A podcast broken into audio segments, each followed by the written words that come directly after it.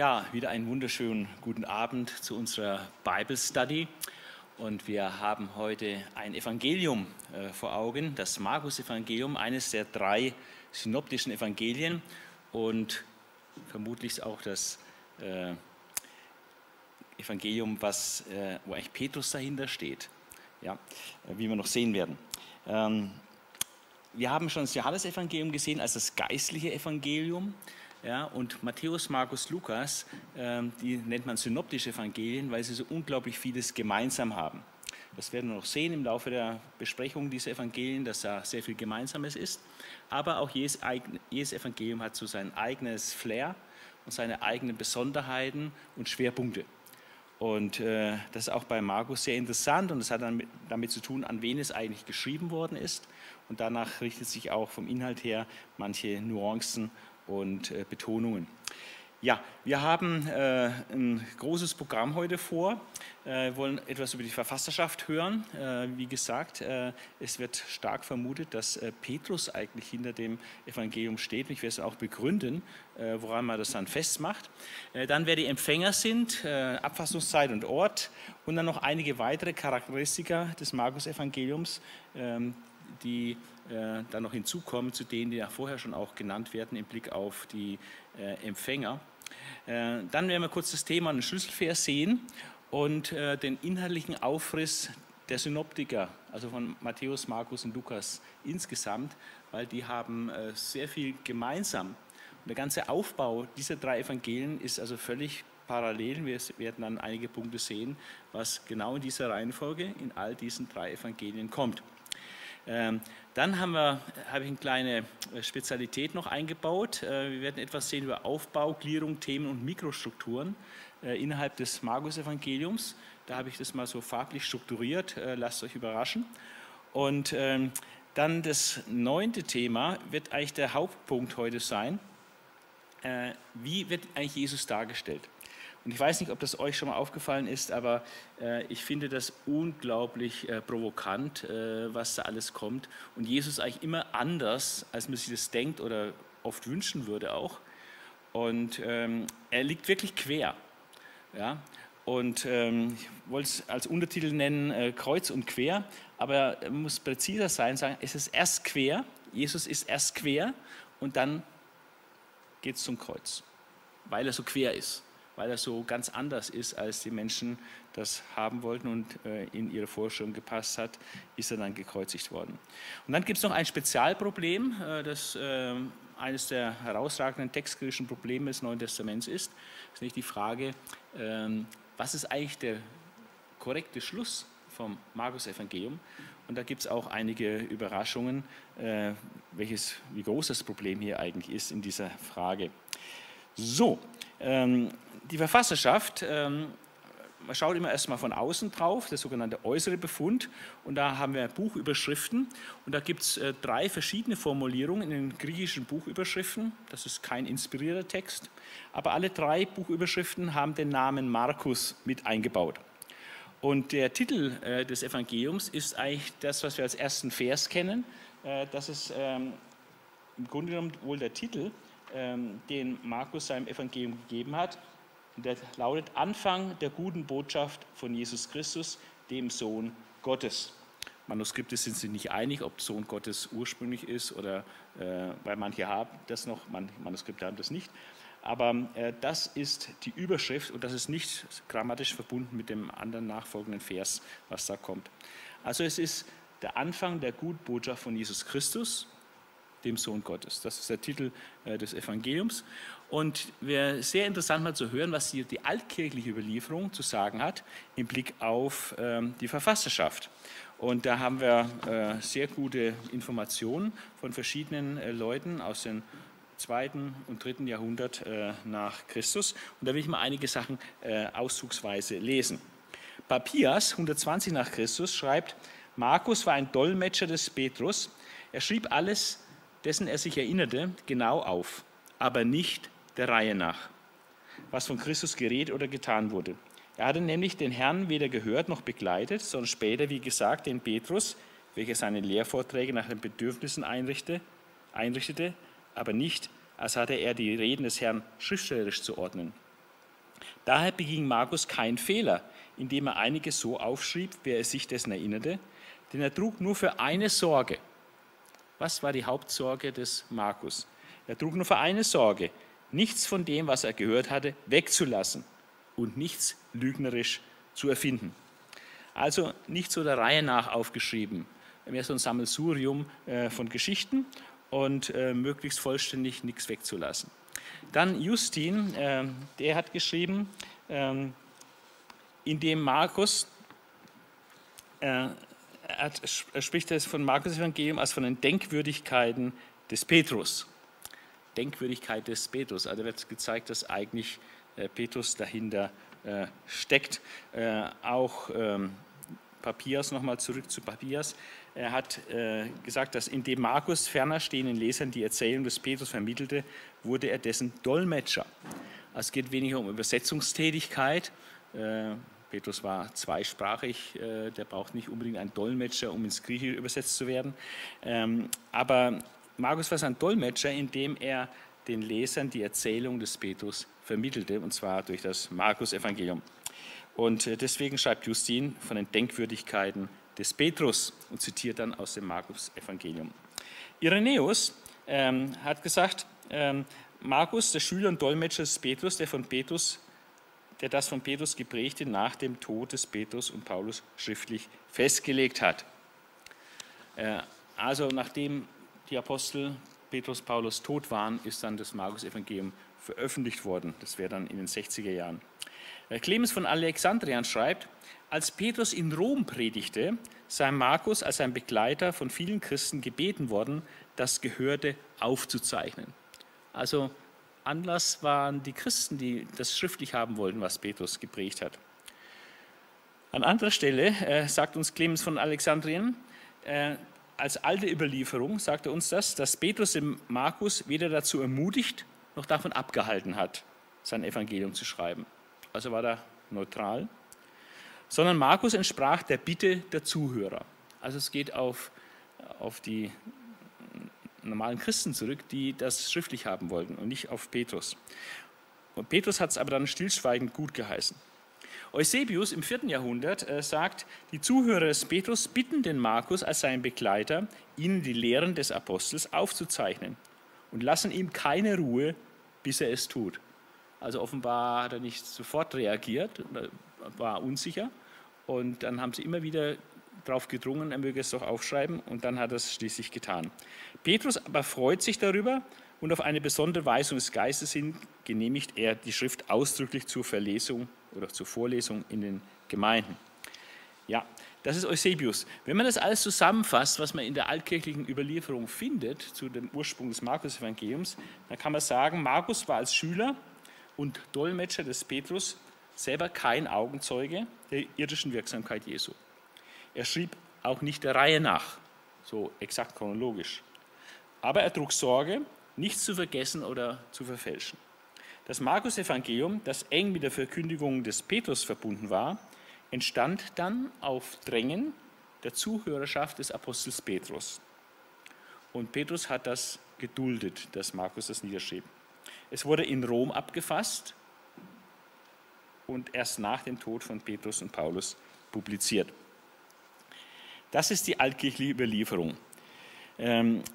Wer ist dieser Markus? Was wissen wir von ihm? Äh, wir haben einige Bibelstellen, äh, äh, in denen er vorkommt, vor allem in der Apostelgeschichte, auch als Johannes Markus und dann als Mitarbeiter des Paulus, aber auch als Mitarbeiter des Petrus, weiter hinten im 1. Petrus Kapitel 5, 13.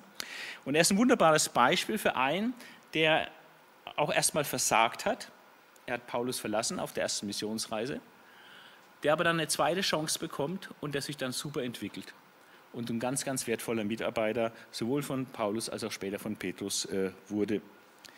Äh, es gibt aber auch außerbiblische Daten äh, zu Johannes Markus. Äh, das ist ein bisschen skurril zum Teil. Es wird berichtet, ein Finger wäre abgeschnitten gewesen von ihm. Er hätte dann im Jahr 49 äh, nach Christus auf Geheiß und Empfehlung des Petrus hin in Alexandria, äh, also in eine Gemeinde gegründet. Alexandria war bedeutende Stadt in Ägypten und gab sehr, sehr viele Juden. Von daher sehr guter Ansatzpunkt, eine Gemeinde zu gründen. Ähm, es gibt auch die Information im Kanon Muratori, äh, wenn man das so richtig versteht, äh, Kümmel interpretiert das so, ähm, dass er doch bei manchen Begebenheiten, die im Evangelium berichtet werden, doch anwesend gewesen wäre. Und er soll als Märtyrer in Alexandria gestorben sein. Es gibt eine Bibelkommissionsentscheidung von der katholischen Kirche im Blick auf die Verfasserschaft des, des Markus-Evangeliums. Die ist datiert vom 26. Juni 1912. Und ähm, dort heißt es, die Bibelkommissionsentscheidung erklärte die äußeren und inneren Zeugnisse für die Echtheit zwingend. Also ist ein authentisches Schreiben von Markus. Und die kritischen Einwände gegen die Echtheit des Markus-Schlusses nicht für ausreichend beweiskräftig. Aber wir kommen noch auf den Markus-Schluss zu sprechen. Also hier wird auch der lange Markus-Schluss, wie er genannt wird, äh, als ursprünglich angesehen. Das Evangelium sei vor 70 entstanden habe außer der Predigt des Petrus noch andere Quellen benutzt und beanspruche volle historische Glaubwürdigkeit. Das ist offizielle katholische theologische Position äh, zu Beginn des 20. Jahrhunderts gewesen. Jetzt schauen wir uns das Evangelium mal von innen an. Gibt es da irgendwelche Indizien für die Verfasserschaft? Äh, speziell jetzt auch dafür, dass hinter dem Markus-Evangelium eigentlich der Apostel Petrus steht und seine Verkündigung steht. Und äh, da kann man sagen, diese Verfassertradition äh, stimmt wohl. Gibt es gute Argumente dafür? Warum die Verfassertradition wohl stimmt, das sind folgende Argumente. Wir haben im Markus-Evangelium ganz besondere Bezugnahmen auf Petrus, ähm, die äh, so nicht unbedingt in allen Evangelien stehen. Äh, vor allem fällt auf, dass äh, Stellen, wo Petrus gelobt wird, bei Matthäus oder Lukas, äh, dass das eher übergangen wird. Also Belobigungen des Petrus werden eher übergangen. Und Fehler des Petrus, ähm, die werden eher betont. Ja, und das ist sehr interessant. Also wenn Petrus dahinter steckt, dann will er das, dann wenn er von sich redet, dann redet er von seinen Fehlern als von seinen Leistungen. Das, was man, wo man ihn loben könnte, er bisschen runterfahren und seine Fehler betonen. Auch gibt es Stellen, wo die Berufserfahrung äh, des Petrus äh, durchschlägt und äh, das ist äh, vor allem bei, bei dem Bericht vor der Stillung des Sturms, äh, wie da verschiedene Bezeichnungen, äh, Gegenstände in dem Boot genannt werden. Das sind absolute Fachausdrücke, die eigentlich nur ein Fischer kennt. Ja, ähm, und wo dann die Matthäus und Lukas äh, viel allgemeinere Begriffe verwenden und Markus genau den treffenden Fachbegriff nennt ähm, ähm bei äh, diesen Sachen, zum Beispiel äh, auf einem Kopf, Kopfkissen, äh, wo er da schlief, oder äh, das Wort Brümna, Achterschiff. Also so Fachausdrücke, die da vorkommen und die zeigen die Berufserfahrung des Petrus. Ähnlich sehen wir auch beim Matthäusevangelium, wo die Geldkenntnis eher die Berufserfahrung des Zöllners Matthäus äh, widerspiegelt. Und hier werden äh, Fischerkenntnisse äh, offenbar äh, wiedergespiegelt. Die Struktur des Evangeliums entspricht auch so dem Charakter des Petrus, also aufbrausend, bisschen impulsiv und so ein bisschen hinhöpfend, nicht so strukturiert und so logisch konsequent, wie wir das bei, bei Paulus haben. Es ist auch eine interessante Parallele zu zeigen zwischen dem Aufbau des, des Markus-Evangeliums, also wie das grundsätzlich aufgebaut und strukturiert ist, und wie Petrus seine eigenen Predigten aufgebaut hat. Wir haben ja mehrere Predigten des Petrus in der Apostelgeschichte überliefert und die folgen einem bestimmten Schema. Und genau das gleiche Schema, also der Ablauf der Ereignisse im Blick auf das Leben Jesu, genau das gleiche Schema finden wir auch im Markus-Evangelium. Und dann gibt es noch einen Hinweis auf Johannes Markus, ähm, der sogenannte unbekannte Jüngling. Das ist die kleine Episode, der da bei der Gefangennahme Jesu in Gethsemane äh, Zeuge wird und dann äh, nackt flieht, also flieht und dann sein Untergewand fahren lässt und nackt flieht. Ähm, da fragt man sich, warum steht diese Geschichte überhaupt in der Bibel? Die findet sich auch nur bei Markus. Und äh, es gibt viele Ausleger, die meinen, das ist eine Art Malerzeichen äh, des Verfassers, dass er hier eine selbst erlebte Episode so mit einbaut, und dass dieser unbekannte Jüngling, der da nackt flieht, äh, im Zusammenhang mit der Gefangennahme Jesu, dass es niemand anders ist als der damals noch sehr junge äh, Johannes Markus.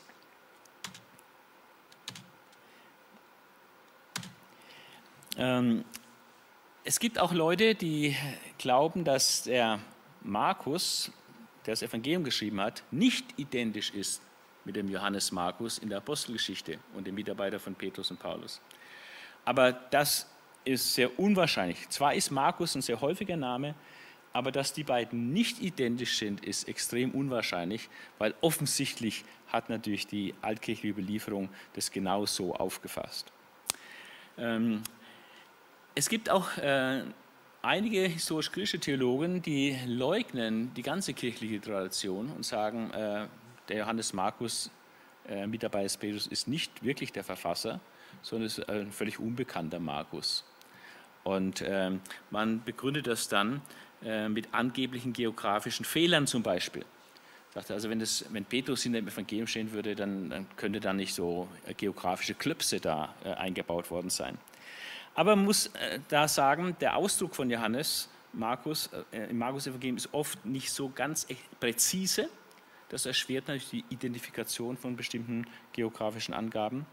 Dann müssen wir zugeben, dass unsere eigenen geografischen Kenntnisse des äh, Heiligen Landes äh, zur Zeit Jesu einfach extrem äh, limitiert sind. Da haben wir viele Lücken. Und es gibt keine klaren Fakten, wo man sagen kann, aufgrund dieser Tatsachen ist das hier wirklich ein Fehler. Das gibt es nicht. Ja, das äh, ist, ist nicht so klar.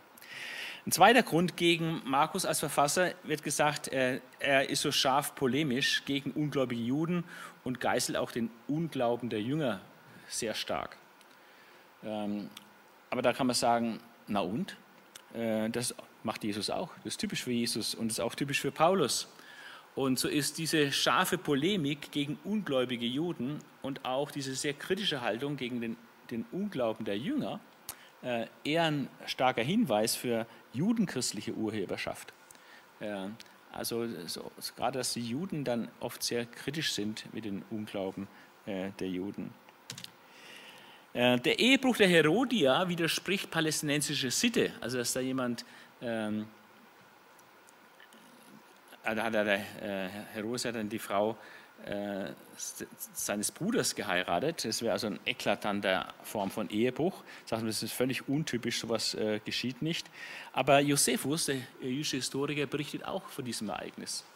Also da bestehe ich das, das genau so war. Und Jesus selbst geht darauf ein, äh, dass das eine nicht legitime Ehe war. Also äh, auch das ist kein Grund, Johannes Markus und damit Petrus, der dahinter steht, als Verfasser abzulehnen. Dann wird behauptet, und das ist typisch historisch-griechische Theologie, äh, die Speisung der 5000 und der 4000 sei nicht zwei Ereignisse, sondern sei in Wahrheit nur ein Ereignis, aber nur verschieden überliefert worden. Und irgendwann hat man nicht mehr gemerkt, dass es eigentlich ein und dasselbe Ereignis ist. Weil die sind so ähnlich, das kann nicht zweimal passiert sein. Ja. Aber äh, die Gegenargumentation ist so, dass die Unterschiede zwischen beiden Speisungen dermaßen gravierend sind, dass es offensichtlich zwei verschiedene Ereignisse sind.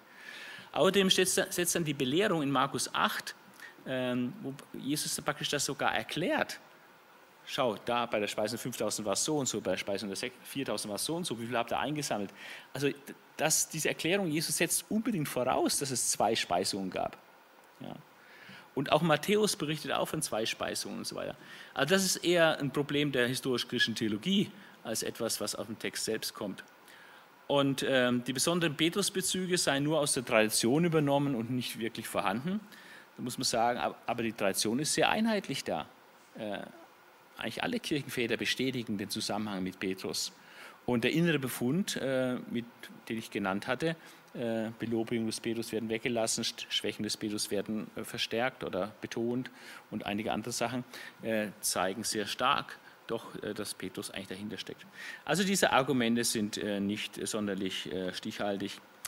Die Empfänger, zunächst kann man sagen, ganz offensichtlich sind die Leser Heidenchristen. Also nicht Judenchristen, wie wir es beim Matthäus-Evangelium sehen werden, sondern es sind Heidenchristen und das macht sich fest an ganz verschiedenen Punkten, an Eigenschaften des Evangeliums. Es ist ganz interessant zu sehen, woran man es eigentlich erkennen kann, äh, dass die ursprünglichen Leser des Markus-Evangeliums Heidenchristen waren. Also erstmal verzichtet er schon mal auf Geschlechtsregister.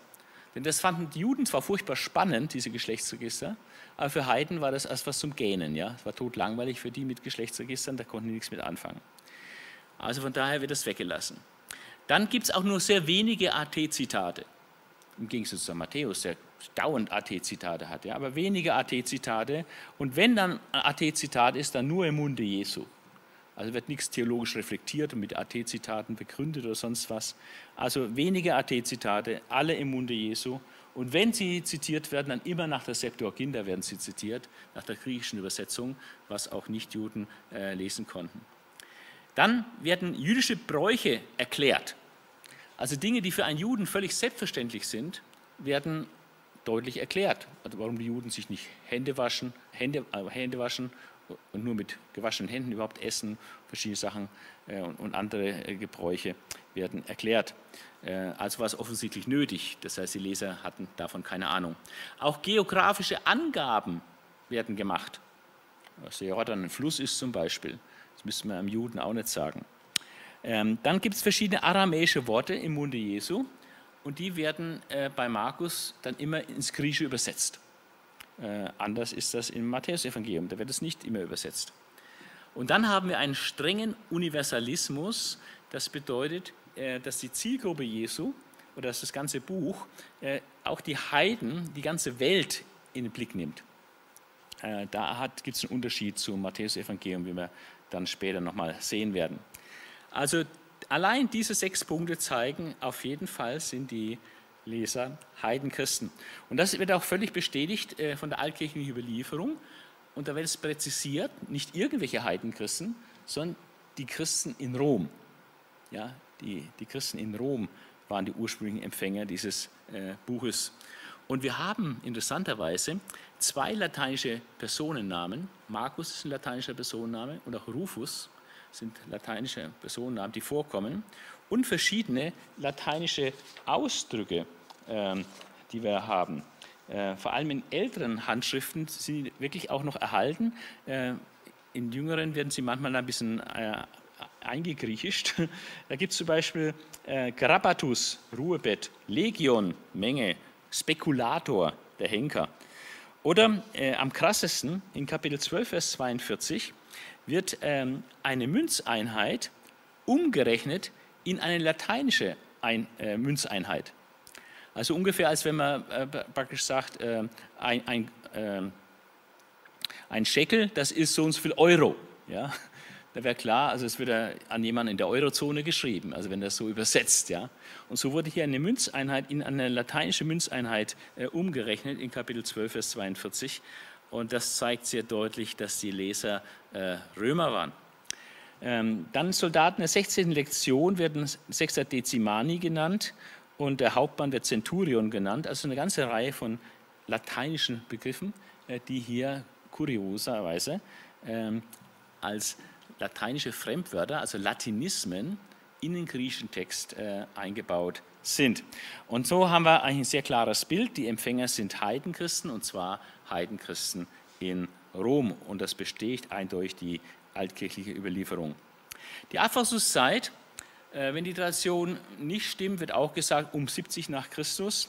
Äh, manche gehen Anfang der 60er Jahre, äh, Van Heiden sogar noch etwas früher. Es hängt ein bisschen davon ab, wie man die altkirchliche Überlieferung bewertet, welche synoptische Theorie man voraussetzt, ob Markus das erste Evangelium ist oder gar nicht das erste Evangelium, verschiedene Faktoren. Und dann gibt es ein Qumran-Fragment, das sogenannte Fragment 7q5, das sind ein paar wenige Worte, ein kleiner Schnipsel nur, aber er hat äh, einen Text aus dem Markus-Evangelium, äh, so nach Expertenanalyse, wird nicht ist, ist umstritten, aber äh, nach sehr glaubhafter Analyse ist es ein Stück aus dem Markus-Evangelium. Und das zeigt, dass es auf jeden Fall vor 70 nach Christus ist, denn die Qumran-Höhlen wurden vor 70 nach Christus äh, verschlossen. Und von daher alles, was in Qumran-Höhlen ist, ist vor 70 nach Christus zu datieren. Abfassungsort ist Rom gemäß der altkirchlichen Tradition. Wenn man die Tradition ablehnt, dann weiß man natürlich nicht, wo das Evangelium geschrieben worden ist. Was gibt es noch für Charakteristika des Markus-Evangeliums? Ähm, zunächst fällt auf, dass äh, die Nähe des Markus-Evangeliums zum Matthäus-Evangelium viel, viel enger ist als zum Lukas-Evangelium. Also obwohl es synoptische Evangelien sind, die große Übereinstimmung haben, aber ist äh, Matthäus und Markus wesentlich enger beieinander als Matthäus und Lukas oder Markus und Lukas.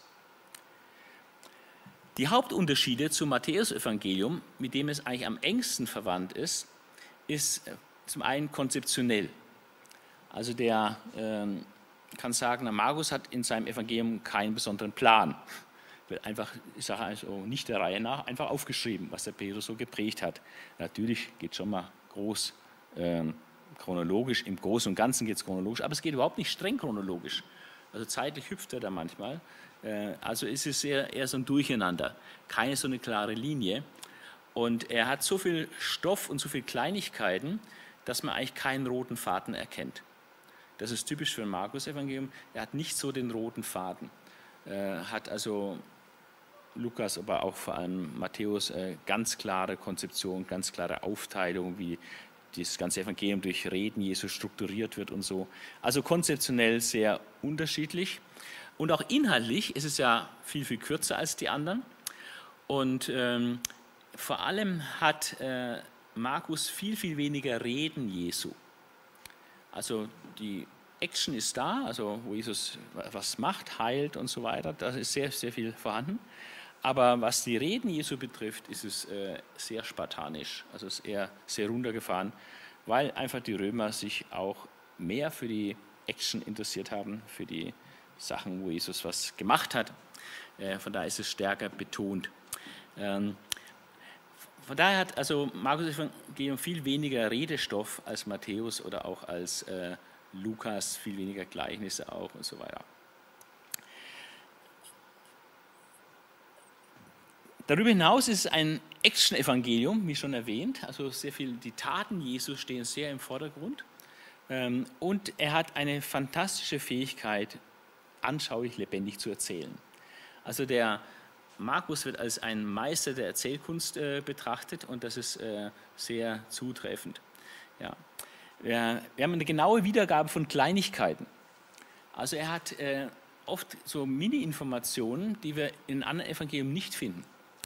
Wenn man mal die Geschichten anschaut, da hat Markus nur 3% vom gesamten Umfang mehr Informationen oder mehr, mehr Geschichten als die anderen, was die anderen gar nicht haben. Nur 3% seines Stoffumfangs.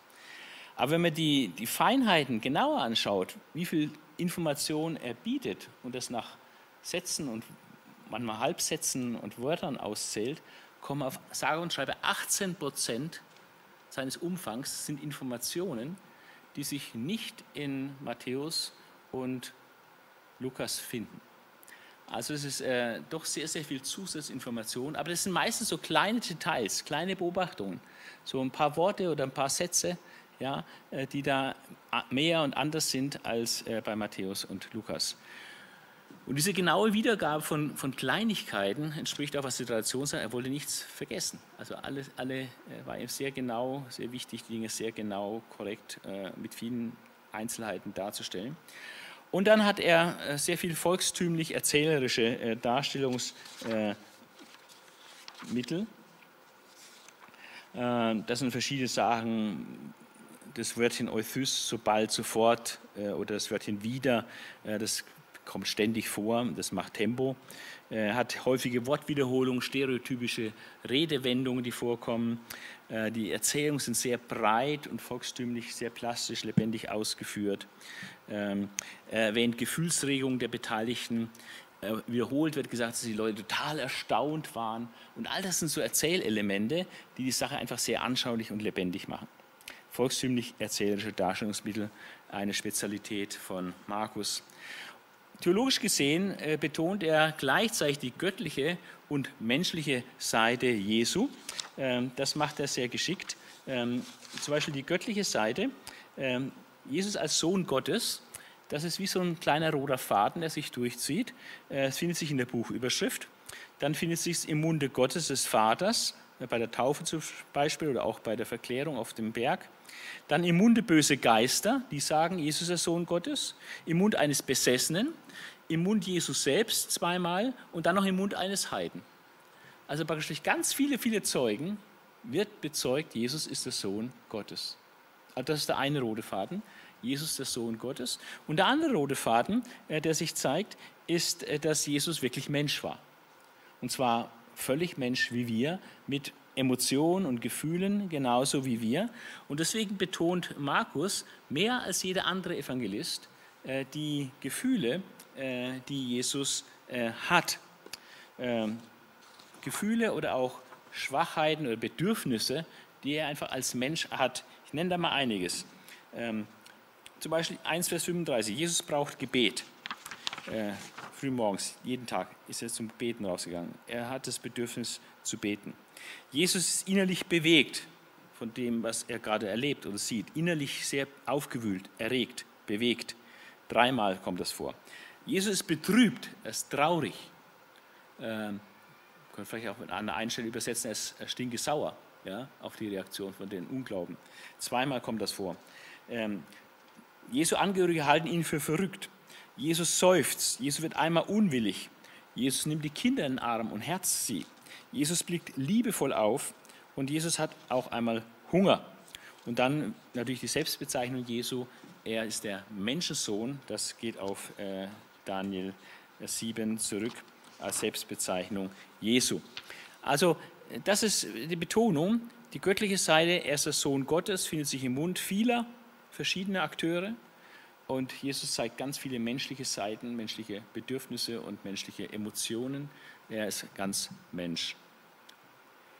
Thema und Schlüsselvers. Ähm, viele sagen, dass Markus 10, Vers 45 eigentlich sehr treffend das Evangelium zusammenfasst und wie Jesus dargestellt wird im Markus Evangelium. Nämlich Jesus wird als Diener dargestellt, als der, der gekommen ist, um zu dienen. Und deswegen der Schlüsselvers auch in 1045, auch der Menschensohn, damit meint Jesus sich selbst, ist nicht gekommen, um sich bedienen zu lassen, sondern um zu dienen und sein Leben als Lösegeld für viele zu geben. Das war sein entscheidender Dienst, sein Leben als Lösegeld für viele zu geben.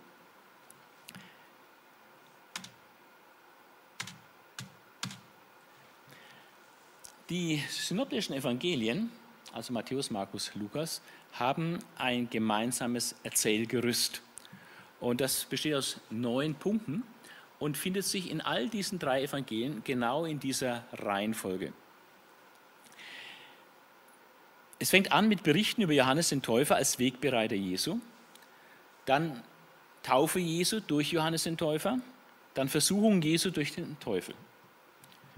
Danach beginnt Jesus seinen Dienst in Galiläa. Es wird berichtet über Jesu Lehre und Wundertaten, dieser Zweiklang. Was er lehrte und was er tat. Und was er tut, unterstreicht, was er lehrt. Und das gehört ganz eng zusammen. Die Lehre und seine Wundertaten, hauptsächlich Heilungen.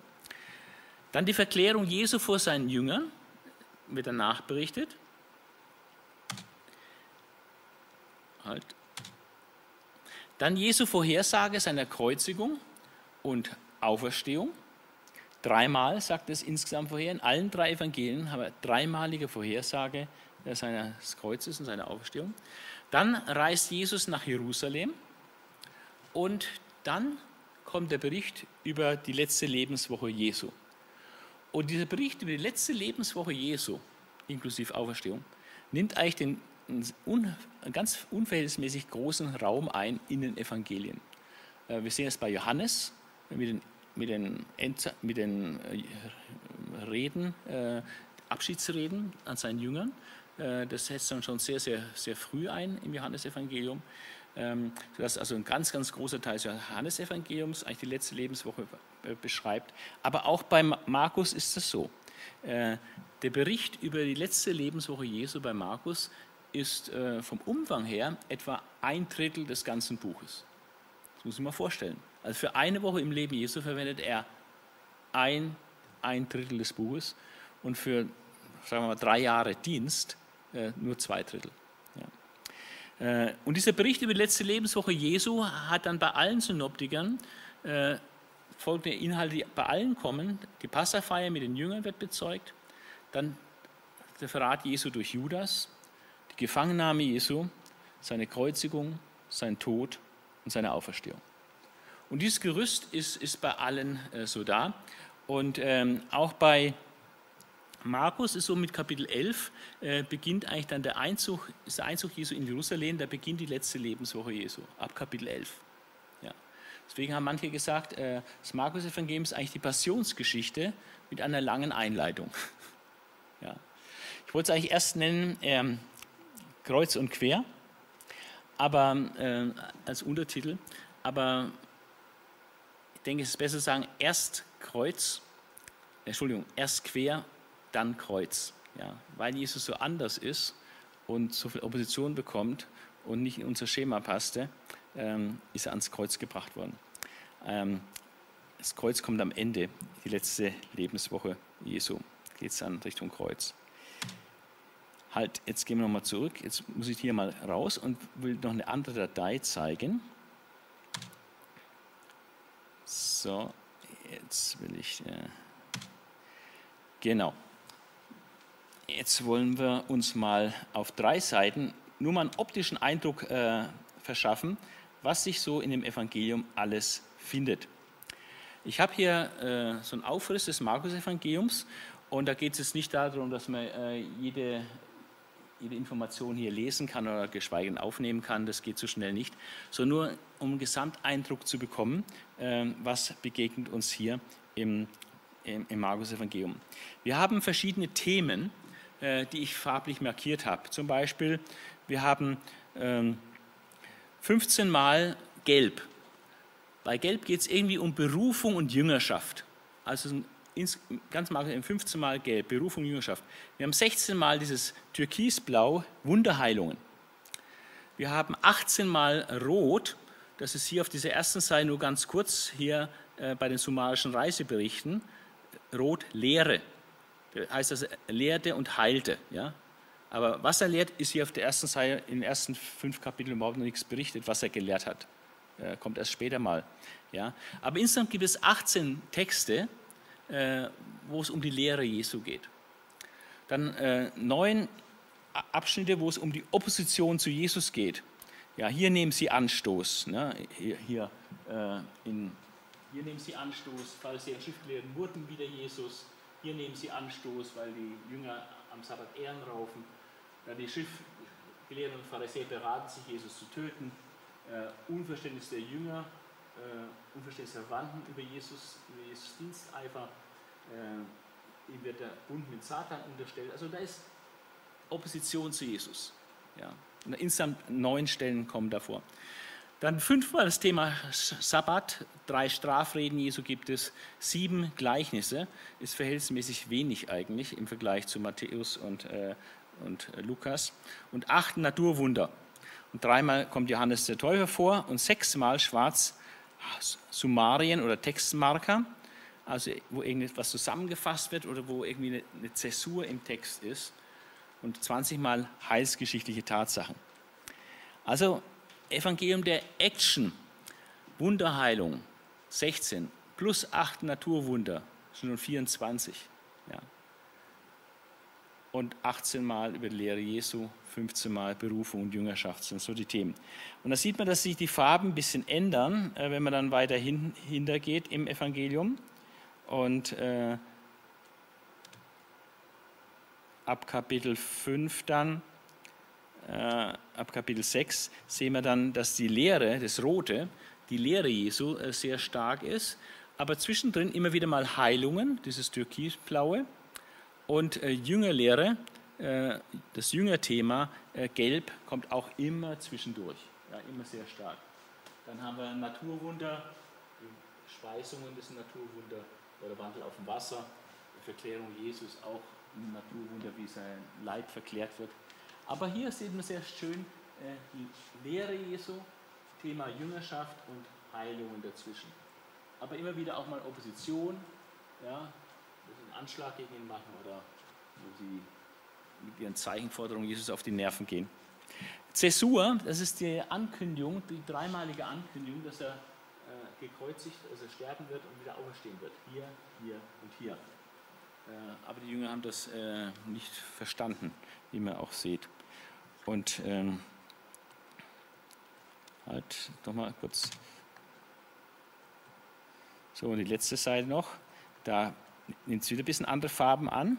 Äh, äh, ab Kapitel 11 haben wir den triumphalen Einzug Jesu in Jerusalem. Und da ist sehr viel Grau. Das sind einfach Tatsachen, geschichtliche Tatsachen, Heilstatsachen. Alles, was mit der Passion zu tun hat. Äh, Salbung, Passamal äh, und dann Verhaftung und Verhöre und Tod. Das sind einfach so geschichtliche Tatsachen. Ja, und sehr viel Opposition. Im hintersten Teil ist sehr, sehr viel Opposition. Und diese Opposition, diese Konfrontation, Opposition führt ihn ja dann auch ans Kreuz. Ja. Also weil Jesus so quer ist, gibt es sehr, sehr viel Opposition und am Ende das Kreuz. Und zwischendrin immer Thema Jünger, äh, wo es um Jüngerschaft geht, das Gelbe äh, und einige wenige Gleichnisse eingestreut, das Grüne. Ja. Aber viel weniger Gleichnisse als äh, Matthäus oder Lukas. Und ähm, ein Charakteristikum des Markus-Evangeliums ist auch, dass er die, die Geschichte mit Jesus sehr stark aus der Jüngerperspektive schildert. Wenn man dann so Texte vergleicht, wie berichtet es Matthäus, wie berichtet es Lukas, wie berichtet es gleiche Sache, wie jetzt bei Markus berichtet, stellt man fest, dass also oft die Besonderheit bei Markus ist, dass er die Sichtweise der Jünger äh, im Blick hat. So, jetzt gehen wir da wieder äh, raus und äh, schauen uns das wieder an. Und ähm, jetzt kommt ein längerer Block, dann der vorletzte äh, von unserem heutigen Study. Ähm, Jesus erst quer, dann Kreuz. Ich weiß nicht, wie es äh, euch ergeht, aber wenn man genau hinschaut, dann ist eigentlich jeder Abschnitt, äh, wo irgendwas mit Jesus zu tun hat, in irgendeiner Form eine Provokation. Eine, eine Herausforderung, ähm, was ein entweder unter Jesus beugt oder Widerspruch hervorruft. Und ähm, auch als Christ äh, sind viele Sachen, die ich lese, die gehen mir erstmal gegen den Strich, weil Jesus so anders ist. Und äh, Jesus tut ganz oft Dinge, die völlig unerwartet sind.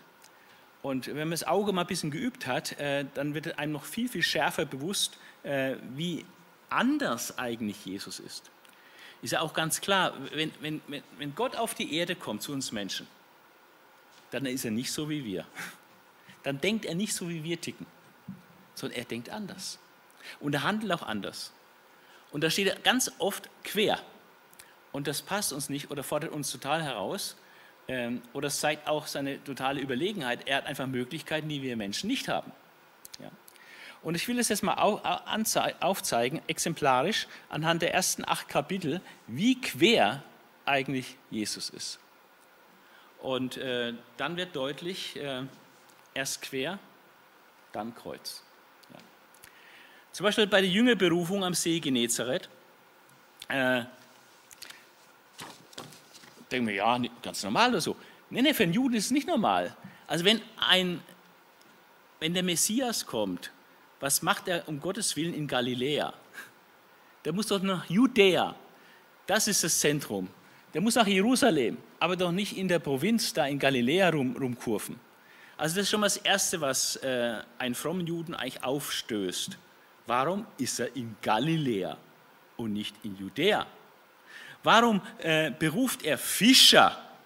Hallo, Fischer und nicht Theologen? Ja, oder irgendwelche studierten Leute. Und dann sagt er, folge mir nach, aber nicht, also überlegst dir nochmal, äh, und dann, also Arbeitsbeginn wäre dann am nächsten ersten oder so, ja, sondern jetzt. Die sind am Schaffen, flicken ihre Netze und er sagt, komm, folge mir nach. Jetzt, stehenden Fußes, jetzt. Radikal, ja? Kann Jesus doch nicht verlangen, dass ich alles stehen und liegen lasse und jetzt ihm nachfolgen. Doch, verlangt er, macht er. Jetzt oder nie. Also allein das ist schon provokant. Dann die Heilung eines Besessenen stößt auf. Das nächste, was kommt, Kapitel 1. Äh, er predigt nämlich mit einer Vollmacht, so wie die Leute noch nie jemanden haben predigen hören. Und dann ähm, erkennt der böse Geist, dass Jesus, äh, wer er ist, und Jesus lässt aber nicht zu, dass er spricht. Ja, ähm, der böse Geist schrie auf, was willst du von uns, Jesus von Nazareth? Bist du gekommen, uns zu, uns zu vernichten? Ich weiß, wer du bist, der Heilige Gottes. Und äh, was macht Jesus? Er sagt nicht, ey, richtig, wunderbar, genau das bin ich. Sag's nochmal laut, dass es alle hören. Nein, macht er nicht. Sagt, schweig. Ich will das nicht hören von dir. Du sollst nicht Zeuge für mich sein. Schweig, halt deinen Mund. Also statt hier die Propaganda mitzunehmen, äh, sagt er, schweig. Und dann äh, war nicht nur die vollmächtige Predigt aufgefallen, sondern auch in seiner Vollmacht über die Geister. Er ist so anders als wir. Dann die Heilung der Schwiegermutter des Petrus. Ähm, ist eine Sofortheilung am Schabbat. Jesus kam und heilte die Schwiegermutter, nachdem die Jünger ihm da gebeten hatten wegen ihr. Äh, Schwiegermutter des Petrus. Sofortheilung am Schabbat. Wir lesen dann weiter, dass äh, als es dann Abend geworden war, als die Sonne untergegangen war, dann hat das ganze, der ganze Ort die Kranken äh, dahin geschleppt und wollten, dass sie auch geheilt werden. Und da merken wir jetzt erst, wie anstößig das wieder war, was Jesus gemacht hat. Er hat nicht am Schabbat geheilt. Das durfte man eigentlich nicht. Ja? Ähm, deswegen kommen die auch erst, wenn die Sonne untergegangen ist, dann ist der Schabbat nicht vorbei. Dann durfte man wieder was arbeiten. Ja? Aber Jesus hat auch am Schabbat geheilt. Dann äh, das nächste, was, was er macht. Ähm, Weiterheilung am Abend. Er heilt die unterschiedlichsten Krankheiten. Also kein HNO-Spezialist oder so oder für bestimmte Krankheiten. Alles, egal, querbeet. Er kann alles heilen. Und er trieb die Dämonen aus und ließ sie wieder nicht reden. Wo man denkt, ja, können doch eigentlich äh, kraftvolles Zeugnis für ihn ausrichten. Die wissen ja genau, wer er ist. Der Dämon vorher hat er gesagt, du bist der Heilige Gottes. Ich weiß, wer du bist. Du bist der Heilige Gottes. Aber Jesus will das nicht hören aus dem Mund von Dämonen. Er gebiet ihn wieder zu schweigen. Dann kommt zur Heilung eines Gelähmten. Aber Jesus geht es äh, gar nicht um die Heilung in erster Linie, sondern geht um noch viel Tieferes, was viel Wichtigeres. Und sagt, als er ihren Glauben sah, sagt er, deine Sünden sind dir vergeben. Also Sündenvergebung aufgrund ihres Glaubens. Äh, unglaublich. Das war eigentlich gar nicht die Anliegen, als sie gekommen sind. Sie kommen wegen der Lähmung und er sagt, deine Sünden sind dir vergeben. Und dann äh, tun die Gesetzeslehrer äh, üble Gedanken haben. Äh, die denken nämlich, das ist ja Gotteslästerung. Wer kann Sünden vergeben? Kann doch nur Gott. Spielt er sich als Gott auf? Wer kann in eigener Vollmacht Sünden vergeben? Das kann doch nur Gott. Das ist Gotteslästerung. Und dann zeigt sich, dass Jesus die Gedanken lesen kann. Er weiß, was sie denken. Oh, Jesus sehr anders als wir. Richtig quer. Er weiß, was sie denken. Der weiß auch, was du denkst. Stell dir mal vor.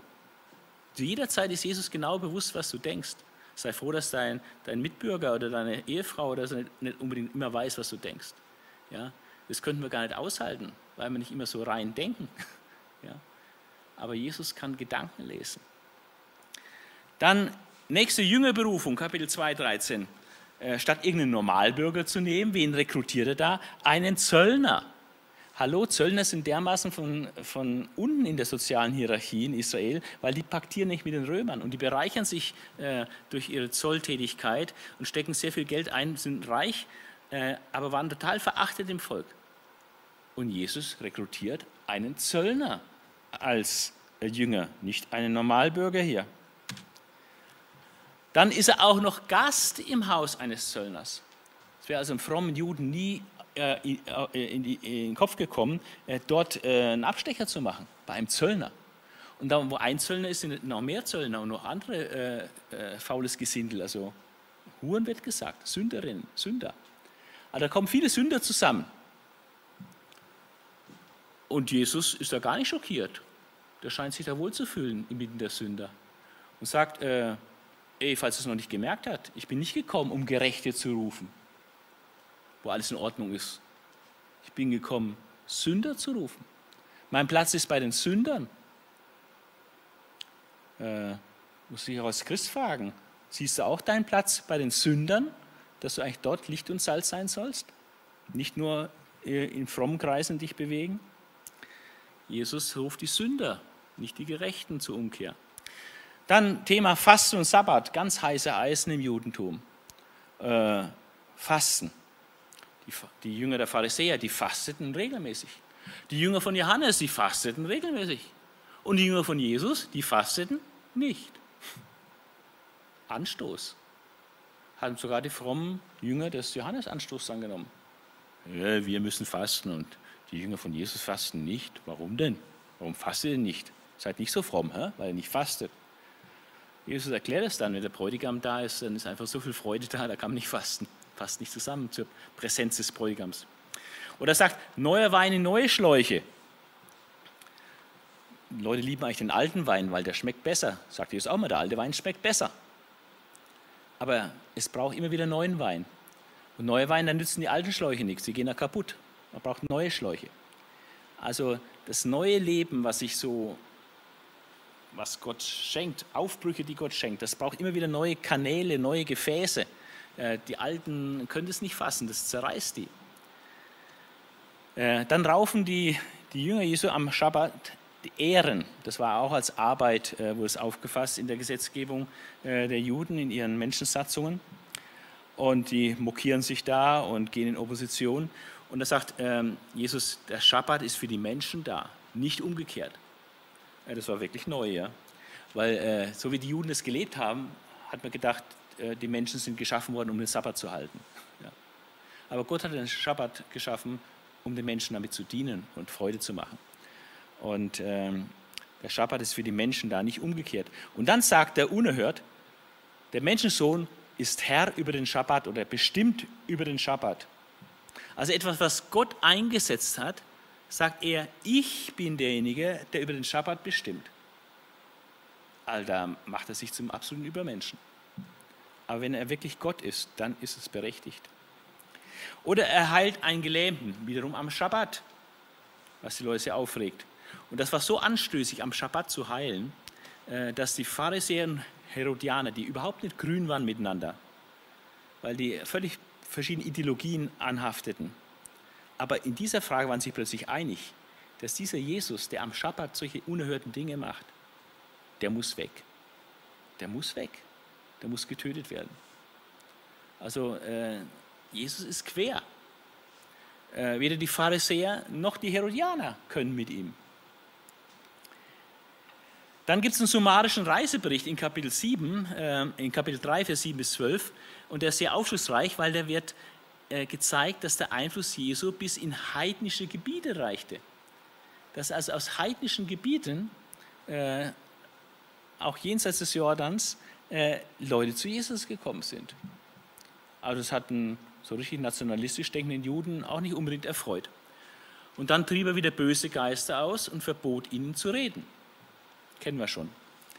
Dann bei der Jüngerwahl, die zwölf Apostel, die er wählt. Wen wählt er denn da? Also man sieht, es sind auf jeden Fall mehr die Praktiker, nicht die Theoretiker, nicht die Studierten. Also jeder dritte von den Zwölfen ist schon mal Fischer vom Beruf. Ja, das ist ein einfacher Handwerksberuf. Ja, äh, das sind ein bisschen raue Gesellen. Ja, äh, und äh, richtige harte Arbeiter. Ja. Und dann neben diesen Fischern hat er noch drei Außenseiter auf jeden Fall dazu.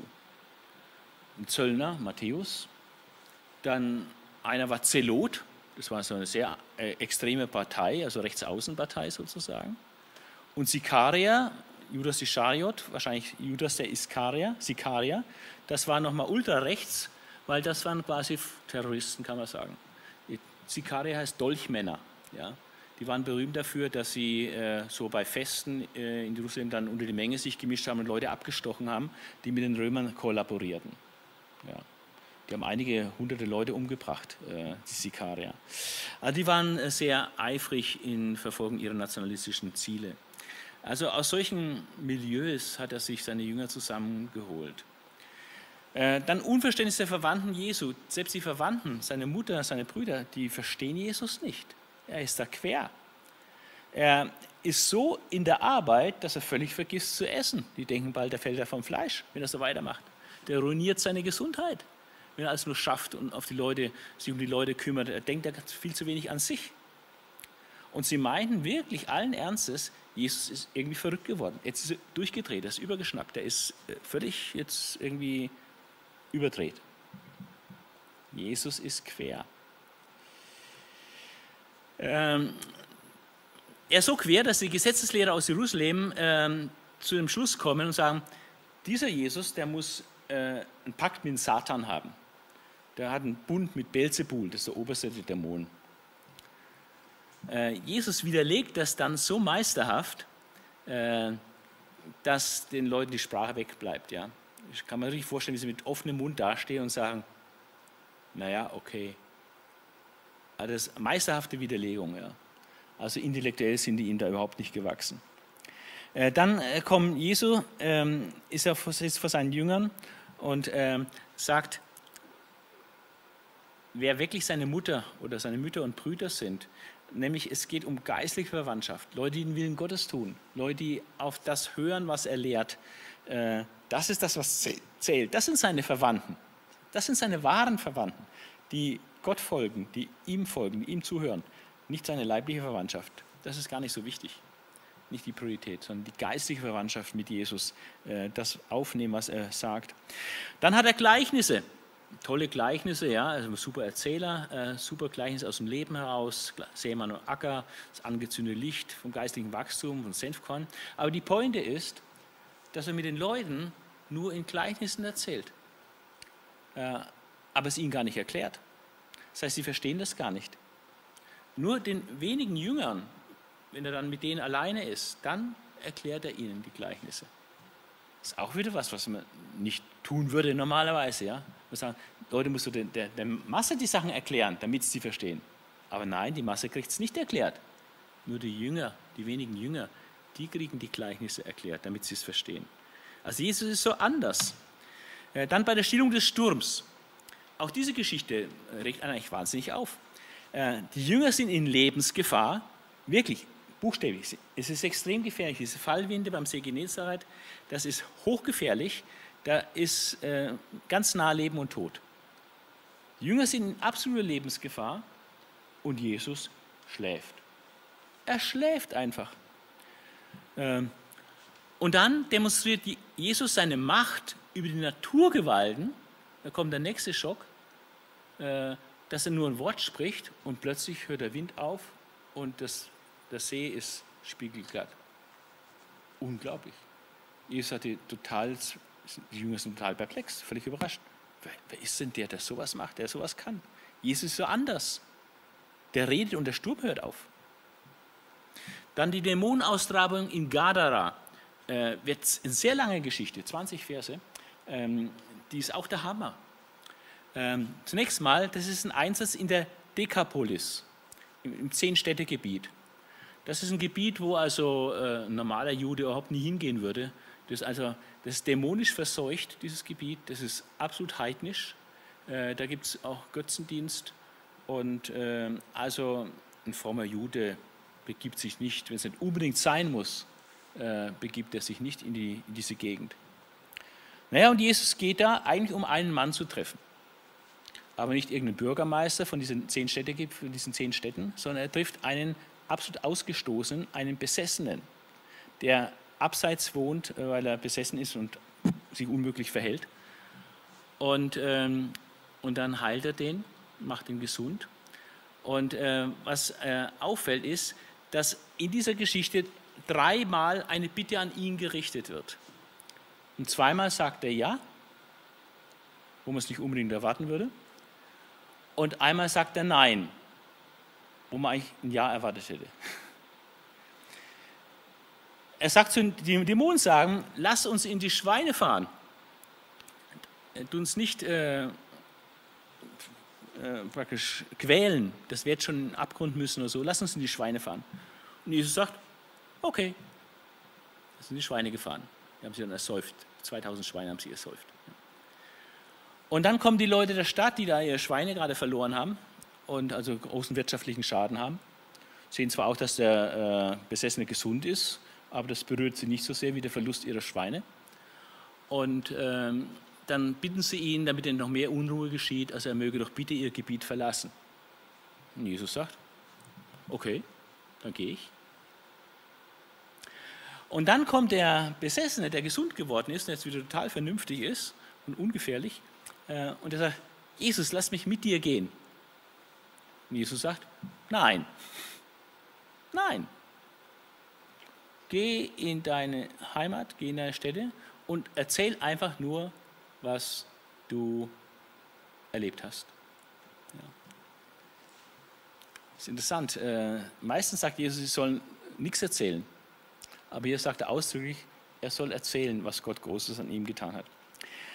Nächste Geschichte, Heilung der Tochter des Jairus und der blutflüssigen Frau. Äh, auch diese Geschichte äh, ist irgendwie quer. Äh, da ist ein zwölfjähriges Mädchen in akuter Lebensgefahr. Dann kommt der Vater und sagt, komm, hilf, bevor die stirbt. Jesus macht sich auf den Weg. Dann kommt eine andere Frau dazwischen, die ist zwölf Jahre krank und, äh, und benötigt jetzt Heilung und Genesung und fasst ihn an und Kraft geht von Jesus aus und sie wird gesund. Es ist aber interessant die Frage, was geht eigentlich vor? Was hat die Priorität? Äh, die Lebensgefahr oder eine chronische Krankheit? Jetzt hat die zwölf Jahre auf ihre Heilung warten müssen, kommt es auf den Tag nicht an oder so, ja? Was hat Priorität? Die Lebensgefahr oder die chronische Krankheit? Ähm, wir hätten gesagt, äh, habe jetzt keine Zeit für die blutflüssige Frau. Aber bei Jesus hat der Mensch Priorität, der gerade eben jetzt Hilfe braucht. Der hat Priorität, der jetzt gerade da ist. Ähm, fand mal interessant, ich glaube von Billy Graham war das. Er hat einmal eine ganze Hunderte von Zuhörern äh, warten lassen, weil hinter der Bühne sich gerade ein Mensch bekehrt hat bei ihm. Ja. Der Mensch, der jetzt, jetzt die Hilfe braucht, hat Priorität. Ähm, der Frau sagt er, dein Glaube hat dich geheilt. Eine natürlich unglaublich provokante Aussage. Es ist heute genauso provokant wie damals. Dein Glaube hat dich geheilt. Und ähm, dem Mädchen sagt er, als die Leute sagen, sie ist gestorben, weil er verspätet sich ja dann, dann ist sie schon tot oder sie meinen, sie ist tot. Und die trauern schon und heulen schon, weil sie denken, sie ist gestorben. Und er sagt, sie ist nicht gestorben, sie ist nicht tot, sie schläft nur. Die Leute können es gar nicht fassen. Ha, schlechter Witz jetzt, ja. Er scheuchte sie weg und weckt sie wieder auf. Ja. Also ähm, es ist immer irgendwie quer, was Jesus da macht. Jesus lehrt in der Synagoge in Nazareth. Oh, Nazareth, da ist er groß geworden, Heimatstadt. Ich würde sagen, Heimspiel. Ne? Beim Fußball ist es meistens ein Vorteil, wenn man Heimspiel hat. Ja. Aber was Jesus dort erlebt, ist das Gegenteil. Kein Heim Heimvorteil. Ein Prophet hat keinen Heimvorteil, sagt er. Überall ist ein Prophet geehrt, nur nicht in seiner Heimatstadt und in seiner eigenen Verwandtschaft und bei seinen eigenen Leuten. Ja. Und dann ähm, tut er dort tatsächlich kaum Wunder. Ihm sind fast die Hände gebunden äh, im Blick auf Wunder, weil dieser Unglaube da ist. Also überall hat er große Wunder und Zeichen in seiner eigenen Heimatstadt. Eigentlich schwaches Abschneiden. Erstaunlich. Dann sind die zwölf Apostel zum Missionseinsatz aus und er gibt ihnen, auch interessant, minimale Ausrüstung, aber maximale Autorität. Menschlich sind eher so, da sorgt man für maximale Ausrüstung und hat nicht viel Autorität. Aber hier bei Jesus minimale Ausrüstung, also äh, was die Klamotten betrifft, was die Schuhe betrifft, das Geld betrifft und so. Also absolut minimalistisch ausgestattet aber mit maximaler Autorität, die gleiche Autorität, die Jesus hat. Und tatsächlich, sie haben einen erstaunlichen Erfolg. Diese Fischer und Chaoten, äh, Zeloten, Zöllner und so weiter, sage teilweise auch ein bisschen Chaoten. Ja. Dann Herodes und Johannes der Täufer. Äh, denkt der, Johannes, der Herodes denkt, ob Jesus der auferstandene Johannes der Täufer ist. Äh, also die Frage, wer ist Jesus, ist auch so ein Thema im Neuen Testament. Wer ist Jesus?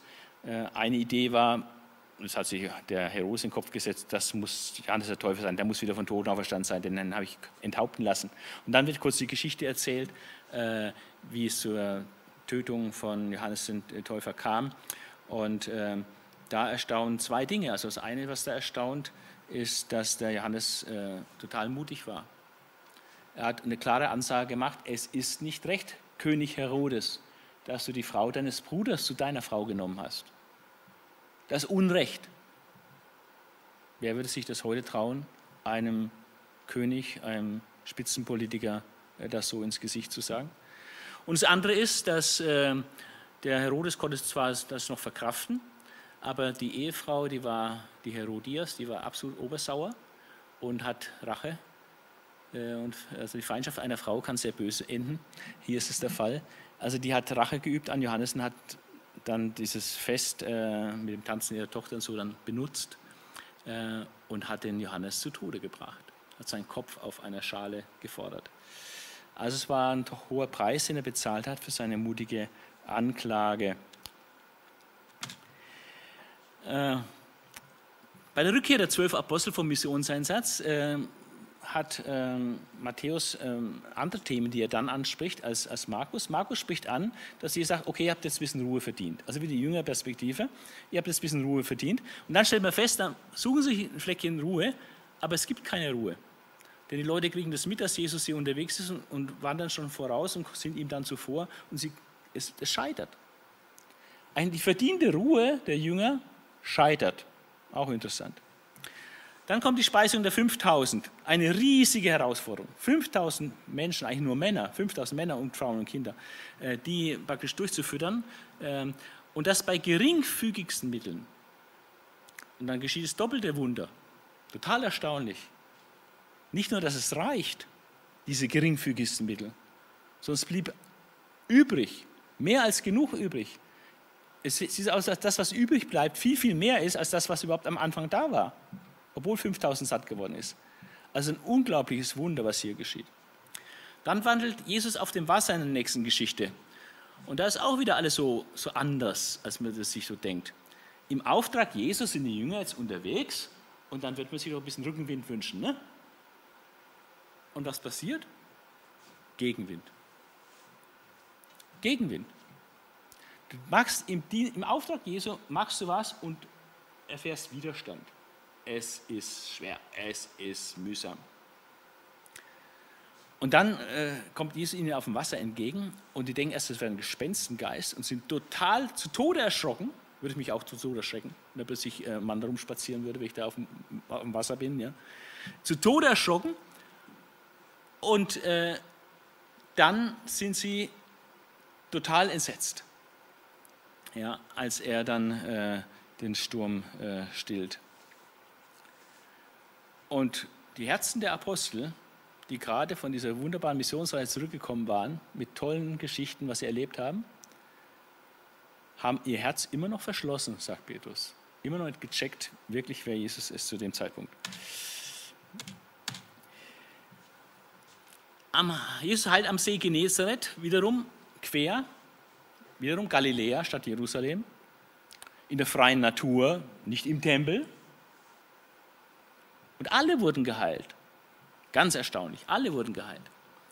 Dann, was, Jesus, was wirklich unrein macht, da kann man sagen, wenn man die Quintessenz dieser Geschichte sich anschaut, Jesus tritt die menschlichen Religionsgesetze in die Tonne. Er sagt, KV, kannst du völlig vergessen. Diese menschlichen Satzungen könnt ihr vergessen. Und sagt, sagt ein Prinzip, was eigentlich klar ist, wenn es, nachdem er es ausgesprochen hat nicht was reingeht in einen Menschen, irgendwelche Esssachen oder so, sondern das, was rausgeht aus dem Menschen, macht einen unrein. Also rausgeht, meint er nicht, wenn man aufs Klo geht, sondern rausgeht, was man so aus seinem Mund also ablässt. Und da kommen eben die Gedanken raus. Und das sind oft sehr böse Dinge, was da aus dem Mund dann rauskommt. Und äh, das macht Menschen unrein. Also nicht das Äußerliche, sondern das Innere. Und eure Menschensatzung, die könnt ihr glatt in der Pfeife rauchen. Dann Jesus ist auf Auslandsbesuch. Äh, in Matthäus Evangelium heißt es, dass Jesus nur gesandt ist zu den verlorenen Schafen des Hauses Israel. auf dem Hintergrund ist es umso erstaunlicher, dass Jesus trotzdem einen Auslandsbesuch macht. Er war nämlich in Tyrus und Sidon unterwegs und im Zehn-Städte-Gebiet wieder. Und was passiert bei diesem Auslandsbesuch? Ähm, erstaunlich. Eine Syrophönizerin, die wird gelobt wegen einem herausragenden Glauben. Nicht eine Jüdin, eine Syrophönizerin. Und dann macht Jesus einen Fußmarsch von Tyros, aber nicht direkt in die Dekapolis, sondern nach 40 Kilometer nach Norden und dann 120 Kilometer nach, nach äh, Osten in die Dekapolis. Also 160 Kilometer Fußmarsch. Einfach so, äh, um einzelnen Leuten zu begegnen. Auch erstaunlich. Dann heilte einen Taubstummen, aber holte nicht auf die Bühne, dass es alles sehen, sondern tut ein bisschen abseits nehmen, weg von den Leuten und halte ihn da im Verborgenen. Und dann erteilt er Schweigegebote, dass die Leute nichts davon weitersagen sollten. Aber das Ergebnis ist, dass diese Schweigegebote chronisch missachtet werden. Also es läuft eigentlich alles anders, als man sich das so vorstellen würde. So, wir sind jetzt gleich am Schluss mit diesem erst quer, dann Kreuz, weil dann höre ich auf mit diesem Thema. Aber man könnte es weiterführen, das geht auch noch ein paar Kapitel weiter so. Aber dass man mal eine Vorstellung bekommt, dass eigentlich in jeder Geschichte, die da ist, irgendwas total Erstaunliches ist, was Außergewöhnliches, Jesus sich ganz anders verhält, als man es so denkt oder erwartet und er einfach ganz anders ist. Er ist quer. Bei der Speisung der 4000 ähm, haben wir wieder eine ganz große Herausforderung. Nicht so groß wie bei der ersten, es sind nicht 5000, jetzt sind es 4000, ein bisschen weniger, aber immer noch riesige Herausforderung. Angesichts kleiner Mittel. Die Mittel sind ein bisschen mehr als bei der Speisung der 5000. Und dann geschieht das doppelte Wunder, genauso wie vorher. Es ist mehr als genug da. Und dann kommt eine interessante Episode, die sowohl für die Pharisäer wichtig ist, als auch für die Jünger wichtig ist. Es geht um die Sache der Rolle von Zeichen. Wie ist es mit Zeichen? Das ist typisch Mensch, Juden ganz besonders, heißt mal, die Juden fordern Zeichen. Der Grieche fragt nach Weisheit, aber die Juden fordern Zeichen. Aber äh, ich denke, dass die Zeichenforderei ist eher ein bisschen allgemeinmenschlich. Ja, und auch, es gibt auch manche Christen, die gerne ein Zeichen immer hätten. Und äh, Jesus ist kein Zeichenfreund, sage ich schon mal gleich vorweg. Und äh, den Pharisäern sagt er, die so ein Zeichen fordern, gib uns ein Zeichen, damit wir wissen, wer du bist. Gib uns Zeichen, damit wir wissen. Und denen sagt er, euch wird kein Zeichen gegeben. Kein Zeichen. Das heißt, die Botschaft hier ist hier, fordere kein Zeichen. Es gibt kein Zeichen. Wenn du Zeichen forderst, gibt es kein Zeichen. Und dann warnt er von dem Sauerteig der Pharisäer. Und was ist das Sauerteig der Pharisäer? Die Jünger verstehen das wieder total falsch, typisch Jünger. Ja, die denken irgendwie, es geht um Brot, weil sie vergessen hatten, Brot äh, mitzunehmen, genügend Brot, hatten nur ein Fladenbrot dabei. Äh, und er sagt, er hütet euch vom Sauerteig der Pharisäer. Oh, er kritisiert uns, weil wir nicht genügend Brot eingekauft haben. Darum geht es überhaupt nicht. Äh, Jesus sagt, hütet euch vor dem Sauerteig der Pharisäer. Und was meint er mit dem Sauerteig der Pharisäer? Aber vom Zusammenhang des Textes ist es eigentlich sehr eindeutig. Der Unglaube. Der Unglaube der Pharisäer weil sie nicht glauben wollen, sondern Zeichen fordern. Das ist der Sauerteig der Pharisäer. Davor sollen sie sich hüten, vor dem Unglauben. Und denen, die eben Zeichen fordern, sagt er, ihr kriegt kein Zeichen, fordert kein Zeichen. Das ist Sauerteig, das ist Unglaube. Hütet euch davor. Und den Jüngern sagt er, und ihr, habt ihr das Zeichen eigentlich gesehen? Zeichen? Welches Zeichen? Ihr habt es nicht kapiert. Äh, bei Speisung der 5000 ganz wenig. Wie viel blieb übrig? Zwölf Körbe, sagen sie. Bei Speisung der 4000 waren weniger. Da haben wir ein bisschen mehr sogar gehabt, sieben Brote und so und einige Fische. Wie viel ist da übrig geblieben? Ja, weniger, nicht mal zwölf Körbe, weniger. Also bei einer größeren Herausforderung mit weniger Ausgangsbasis habt ihr mehr übrig gehabt, als bei einer etwas geringeren Herausforderung mit etwas mehr Ausgangsbasis. Habt ihr es immer noch nicht kapiert? Habt ihr das Zeichen nicht erkannt? Das heißt, die Zeichen sind da, man muss sie nur sehen. Es war eben noch ein anderes Zeichen verbunden. Und das ist etwas, was äh, äh Gideon schon erkannt hat oder gesagt hat. Er hat gesagt, dass es bei Gott äh, völlig gleich ist, durch viel oder wenig zu helfen dass es sie illustriert. Ja, es kommt gar nicht auf die Masse an, was da ist. Ja, Gott kann mit viel helfen, Gott kann mit wenig helfen. Gott ist immer alles möglich. Ja, muss Gott vertrauen. Ja. Dann noch die Blindenheilung, wiederum abseits der Menge. Ja, also nicht so ganz werbewirksam, würde ich mal sagen. Ähm, und dann geschieht etwas, wo jetzt, äh, die Jünger sagen, oh, das bin ich aber überrascht, ich nicht gedacht. Jesus heilt, aber es klappt nicht gleich 100 Prozent. Ja, Jesus ist in kein Schema zu pressen. Es gibt nicht Standard. Bei ihm ist es so, dass es erst in Etappen geht. Es gibt kein Schema. Heilung erfolgt hier in Etappen. Und dann sagt er wiederum typisch, geh nach Haus, aber nicht durchs Dorf. So praktisch schleich dich nach Hause, dass es niemand mitkriegt. Also Jesus ist sowas von quer. Und wenn ihr auf den Trichter gekommen seid, achtet mal darauf, wenn ihr Bibel lest, wie quer Jesus ist. Es hängt einfach damit zusammen, dass er Gott ist und dass er so anders ist, äh, als wir sind oder als wir uns das vorstellen würden. Und dass Jesus mit allem, was er tut und sagt, eine unglaubliche Herausforderung ist. Unglaublich herausfordert. Aber er meint es gut mit uns. Von daher ist es immer gut, sich dieser Herausforderung zu stellen. So, jetzt kommen wir noch zu einem Problem. Äh, das machen wir so in zehn Minuten und dann sind wir auch zeitlich einigermaßen im Rahmen, so bei anderthalb Stunden.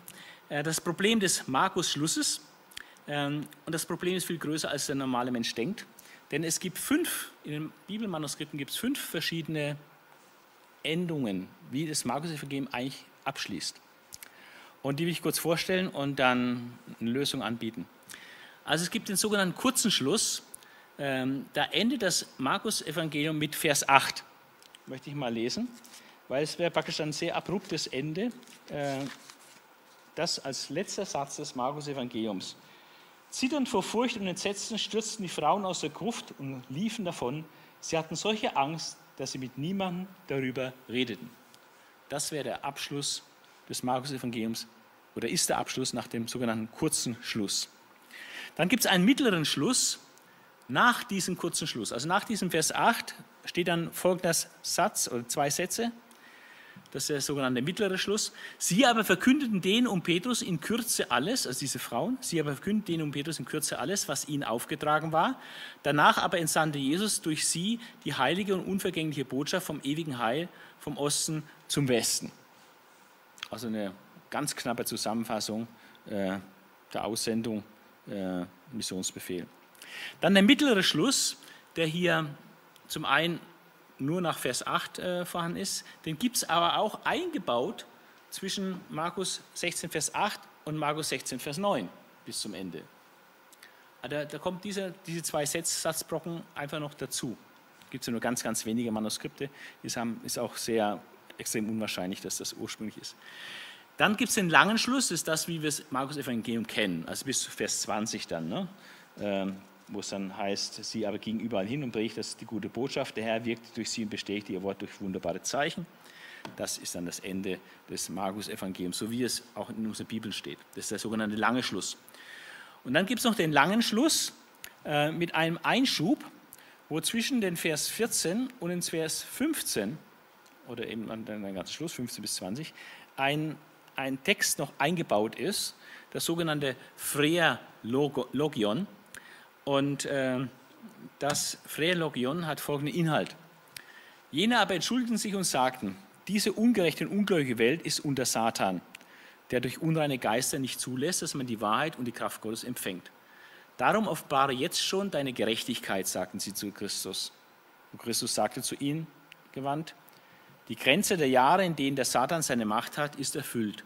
Doch anderes Schlimme naht. Für die, die gesündigt hatten, wurde ich in den Tod gegeben, damit sie umkehren zur Wahrheit und nicht mehr sündigen und geistliche und unvergängliche Herrlichkeit im Himmel ererben.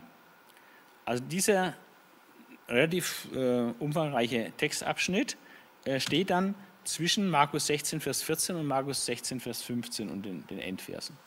Also diese fünf Endungen des Markus-Evangeliums existieren im Handschriftenbefund, natürlich in unglaublich äh, unterschiedlicher Konzentration. Es gibt, äh, um vorweg zu sagen, äh, eigentlich nur zwei, die als ursprünglicher Schluss äh, in Frage kommen oder auch diskutiert werden. Die anderen sind völlig ausgeschlossen, dass das ursprünglich ist. Also es diskutiert wird, ob das Markus-Evangelium wirklich mit Vers 8 schon endet oder ob das Markus-Evangelium so endet, wie es eigentlich in unseren Bibeln steht. Das ist die große Frage und der müssen wir jetzt noch etwas kurz nachgehen. Ähm, die Sache ist ziemlich komplex und ich habe mich auch sehr intensiv damit beschäftigt. Ich habe so ein 20-Seiten-Paper mal entwickelt für so einen Vortrag äh, zu diesem Thema, kenne mich also ziemlich gut aus, auch mit dem ganzen Handschriftenbefund diesbezüglich und so. Aber das äh, würde jetzt nochmal einen anderthalbstündigen Vortrag bedeuten, will ich nicht machen. Ich will nur das Ergebnis sagen, was kommt unterm Strich bei raus, äh, wenn man das alles auswertet und wie ist dann die Situation heute. Als zusammenfassende Auswertung. Der Manuskript äh, sind jetzt äh, sechs Punkte, glaube ich. Erstens, der Manuskriptbefund lässt nur zwei Lösungen zu. Entweder der lange Schluss oder der kurze Schluss. Was spricht für den kurzen Schluss? Ähm, die Zahl die, der Manuskripte, die diesen kurzen Schluss haben, ist verschwindend gering. Ganz wenige Manuskripte sind es nur. Aber sie gelten in der textkritischen Forschung als sehr hochwertige Texte sehr hochwertige Manuskripte. Und sie repräsentieren zum Beispiel den proto-alexandrinischen Text, der als sehr unverdorben, sehr hochwertig äh, und sehr wenige Fehler, mit wenig Fehlern behaftet gilt. Also proto-alexandrinischer Text. Und diese Variante äh, mit dem kurzen Schluss ist zurückzuverfolgen, kirchengeschichtlich, bis ins dritte Jahrhundert nach Christus. Und das ist für viele schon mal ein starkes Argument für diesen Schluss. Dann gibt es ein textkritisches Prinzip, das grundsätzlich eigentlich eine kürzere Lesart einer längeren Lesart vorzuziehen ist. Weil man sieht, wenn man die Texte einfach miteinander vergleicht, die Manuskripte miteinander vergleicht, kann man merken, dass also viel, viel, viel häufiger etwas hinzugefügt wird, als dass etwas weggelassen wird. Und daher ist die Faustregel korrekt, das textkritische Prinzip, dass die kürzere Lesart äh, den Vorzug genießen soll, weil sie meistens korrekt ist. Und dann kann man auch die Textgeschichte gut erklären. Also wenn der, der, der Schluss ursprünglich mit Vers 8 endete, wie kommt es dann zustande, dass die anderen Text, Texte, Varianten, Manuskriptbefunde entstanden sind? Und äh, das kann man gut erklären, dass also ein großes Bedürfnis empfunden wurde, dass das Evangelium so nicht enden konnte und da hat man halt noch was dazu gemacht. Und wie die anderen Sachen, die weniger aktuellen Texte noch dazukommen, äh, kann man dann irgendwie äh, ganz gut erklären. Also die Textgeschichte ist gut erklärt. Also das sind die drei Gründe, die für den kurzen Schluss sprechen. Und dann gibt es aber auch Gründe, die gegen den langen Schluss sprechen. Und erst in dieser Kombination äh, entschließt man sich dann eben für den kurzen Schluss aufgrund dieser Gesamtsituation. Die drei Gründe, die für den kurzen Schluss sprechen und die fünf Gründe, die gegen den langen Schluss sprechen. Was sind das? Man sagt, in Markus 16, Vers 9 ist ein Neuansatz.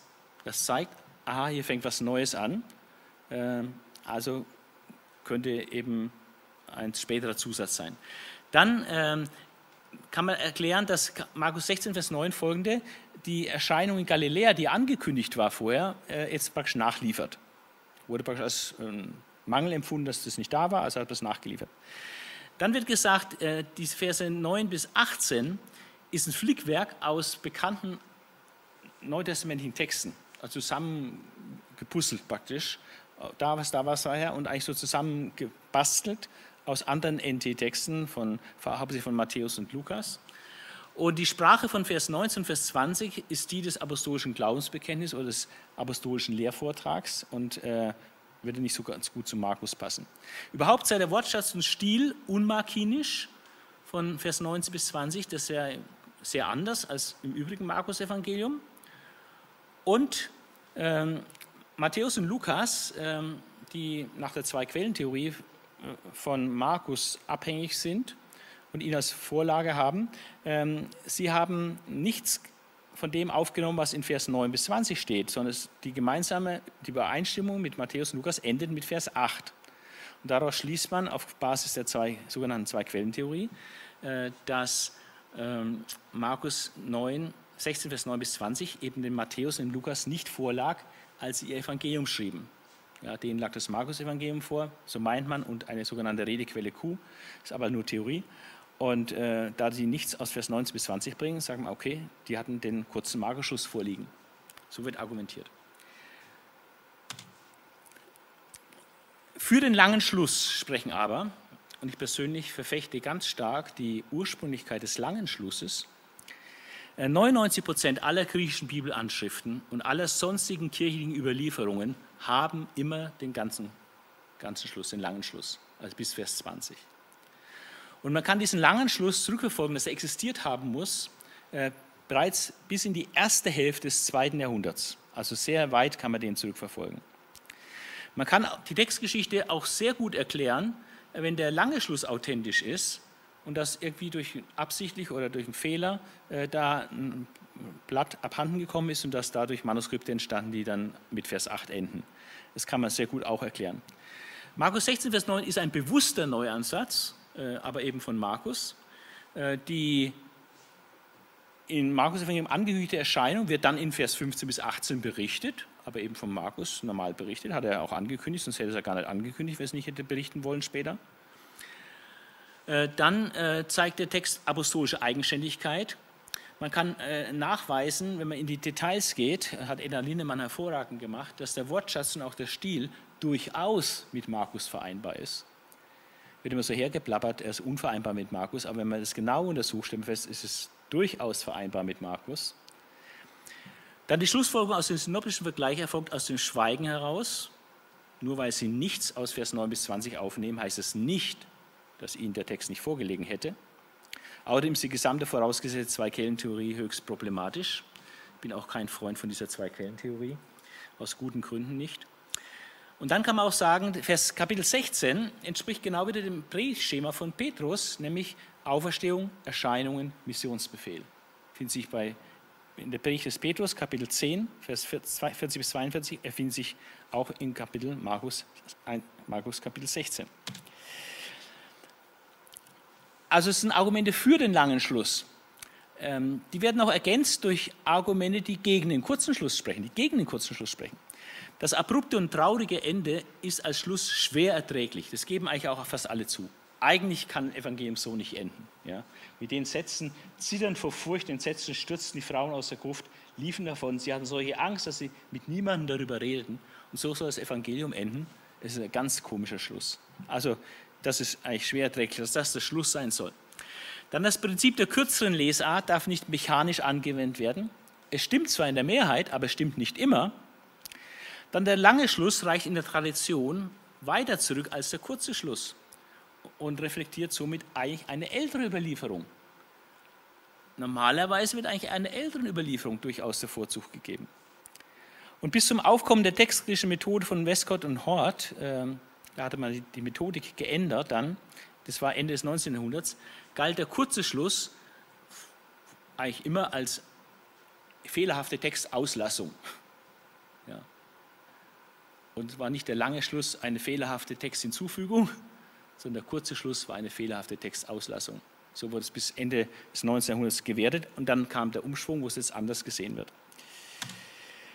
Die praktischen Auswirkungen, damit komme ich zum, zum Schluss. Es gibt jetzt ganz praktische Auswirkungen von diesem textkritischen Problem mit dem Markus-Schluss. Und das ist vielleicht etwas, was jetzt überrascht. Äh, und ich bin auch nicht glücklich darüber, dass das so ist, wie es hier so steht. Aber man äh, muss es einfach äh, sagen. Allgemein in der ganzen historisch-griechischen Theologie und zum Teil auch bei bibeltreuen evangelikalen Auslegern wird der, die Echtheit des langen Schlusses abgelehnt. Also man glaubt nicht, dass das wirklich ursprünglich ist. Also bibelkritische Ausleger, fast alle, und, aber auch viele bibeltreue Ausleger glauben, dass das nicht wirklich der ursprüngliche Text ist. Äh, Gregory ging sogar so weit und sagt, Markus 16, Vers 9 bis 20 steht zu Unrecht im Neuen Testament. Man müsste es eigentlich streichen. Und die Mehrheit will sagen, so weit wollen wir nicht gehen, aber man muss zugeben, es ist nur aus historischen Gründen praktisch im Neuen Testament darf es stehen, aus historischen Gründen. Nicht aus geistlichen, nur aus historischen Gründen. Also nicht, weil es inspiriert ist, sondern weil es einfach schon sehr früh da war. In vielen Bibelausgaben, äh, auch in Studienbibeln und so, und auch in griechischen Textausgaben natürlich, äh, ist, dieser Abschnitt Vers 9 bis Vers 20 als späterer Zusatz markiert. Also diese Bibelausgaben kennzeichnen das, dass es nicht ursprünglich sei. Damit geben sie praktisch die Mehrheit der theologischen Meinung wieder her. Ähm, wer ist dann der Verfasser von diesem Zusatz? Ähm, da gibt es Theorien und Zahn, ein gläubiger Theologe, war sich sehr sicher, dass Aristion, ähm, das ist ähm, ein Christ im Anfang des zweiten Jahrhunderts, im zweiten Jahrhundert, äh, also Aristion sei sehr sicher der Verfasser von Vers 9 bis 20. Äh, Schäfer oder Pohl, Pohl hat eine Wuppertaler Studienbibel Offenbarungsauslegung geschrieben, ähm, gläubiger Mann, äh, sagt, Aristion ist möglicher Verfasser von Vers 9 bis 20. Die traditionelle katholische Position haben wir schon gehört, das ist in dieser Bibelkommissionsentscheidung vom 26. Juni 1912, also vor 110 Jahren, äh, ist das entschieden worden von der päpstlichen Bibelkommission und die haben gesagt, die Einwände gegen den Markus-Schluss, Vers 9, Kapitel 16, Vers 9 bis 20, sind nicht durchschlagend. Nicht durchschlagend. Aber diese traditionelle katholische Position wird heute auch von vielen katholischen Theologen nicht mehr vertreten, sondern die modernen katholischen Theologen und auch viele evangelikale Ausleger haben sich auf eine Kompromissformel, wie ich mal sagen, geeinigt. Sie sagen, es ist kanonisch, aber nicht ursprünglich. Also kanonisch, aber nicht ursprünglich. Das heißt, es steht zu Recht in der Bibel, wir lassen es drin und nehmen es als Gottes Wort, aber es war nicht ursprünglich in den Manuskripten da. Und das sind hervorragende Leute, Guthrie, den ich sehr schätze, von Siebenthal, der an der FTH äh, unterrichtet, die äh, unter anderem sind zum Beispiel evangelikale Vertreter, die das so sehen. Aber die Mehrzahl der modernen katholischen Theologen sieht das so. Ähm, kanonisch, aber nicht ursprünglich. Und es gibt nur eine Minderheit, also wenige Leute, äh, die sich damit intensiv beschäftigt haben und die zu einem anderen Ergebnis kommen. Und die sagen, Markus 16, Vers 9 bis 20 ist inspiriert und ursprünglich dass das Originalmanuskript von Markus, wenn es noch vorhanden wäre, hätte diesen Schluss auch schon. Das ist ihre tiefste Überzeugung. Und es ist ein Farmer, der ist äh, sehr berühmt in der Textkritik. Äh, dann Roger Libby, der vielen was sagt mit seinen tollen Vorträgen. Erich Mauerhofer, äh, toller Theologe in der Schweiz, der eine ganz bibeltreue Einleitung ins Neue Testament geschrieben hat. Auch Edda Linnemann, frühere Bultmann-Schülerin, die dann sich bekehrt hat und eine ganz starke Verfechter für bibeltreue Auslegung und so ist. Sie hat mir auch telefonisch gesagt, dass sie den Markus für echt hält, also ursprünglich hält. Ich selbst vertrete das auch, aber einige andere natürlich auch. Ähm, aber ich denke, viele, die sagen, es ist nicht echt, die haben sich nicht genau mit Argumenten, nicht genügend mit Argumenten beschäftigt, die doch für die Echtheit des langen Schlusses sprechen. Ähm, ich habe da Material, was ich zur Verfügung stellen könnte, wenn sich jemand dafür näher interessiert. Es ist aber sehr komplex. Trotzdem ist wichtig, Folgendes zu bemerken als Abschluss. Das ist eine textkritische Entscheidung. Gehört das ursprünglich zum originalen Bibeltext oder gehört das nicht zum ursprünglichen originalen Bibeltext? Das ist eine textkritische Entscheidung. Das hat erstmal grundsätzlich nichts mit Bibelkritik zu tun. Bibelkritik ist was anderes.